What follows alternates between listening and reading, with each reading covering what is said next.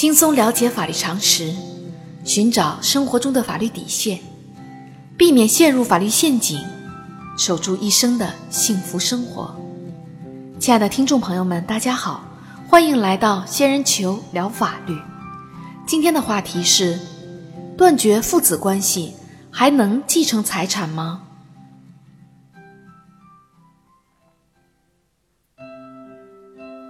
托尔斯泰说过一句经典名言：“幸福的家庭都是相似的，不幸的家庭各有各的不幸。”在现实生活中，父母与子女之间，由于各自所处的时代不同，各自的人生经历也会千差万别，每个家庭都会产生不同的矛盾与纠纷。在一些家庭中，当父母子女之间的分歧无法通过有效沟通实现求同存异时，彼此之间的关系会陷入一种紧张状态，甚至可能演化为断绝父母子女关系的极端后果。根据司法案例，一九九四年，小明与小美结婚，婚后第二年生下一个可爱的儿子亮亮。两千年五月，小美因病去世。二零零九年八月，小明结识了年轻漂亮的小英，两人一见倾心，双方交往半年后。办理了结婚登记，婚后生下一个女儿玲玲。处于青春期的亮亮对父亲的再婚行为产生了很大的心理抵触，在日常生活中经常与继母小英发生冲突。面对亮亮与继母小英的紧张关系，小明多次训斥亮亮不懂事，甚至对亮亮拳脚相加，父子之间的关系开始恶化。二零一六年八月，由于对亮亮交往的女友不满意，小明与亮亮发生激烈冲突。在长期积压的不满情绪的驱动下，任性的亮亮一气之下宣称与小明断绝父子关系，并且书写了一份断绝父子关系的协议。任性的儿子与冲动的父亲在协议上签下了名字。二零一七年十月，小明因醉酒驾车。意外遭遇车祸去世，没有留下遗嘱。小明的父母已经去世，小美的父母还健在。得知父亲去世后，亮亮要求继母小英搬出父亲的房子，主张房子是父亲婚前与自己的亲生母亲一起买的，与继母小英无关。小英则认为，亮亮已经与小明断绝父子关系，小明留下的房产与亮亮无关。双方为此起诉到法院，法院会支持哪一方呢？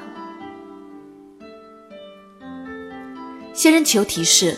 法院经过审理，认为由于小明没有留下遗嘱，遗产应当按照法定继承办理。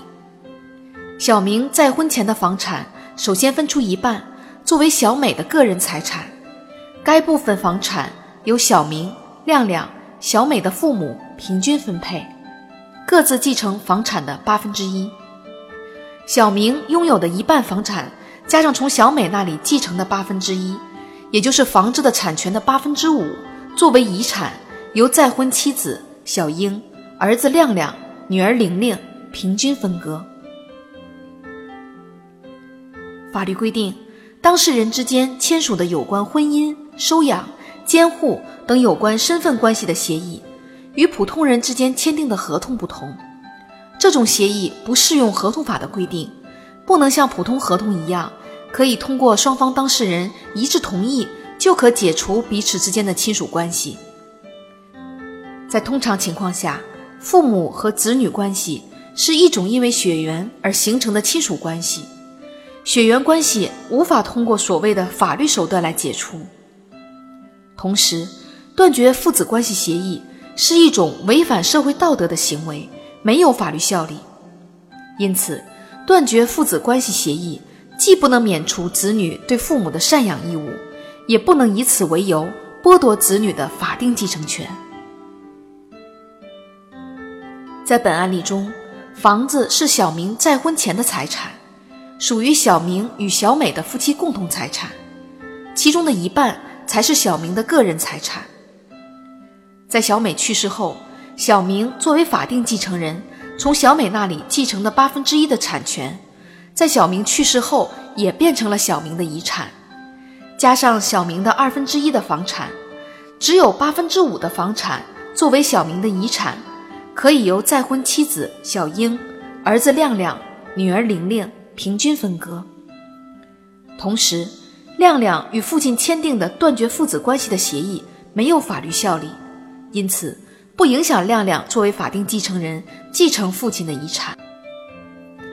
小仙建议，应当注意的是，对于父母收养的子女，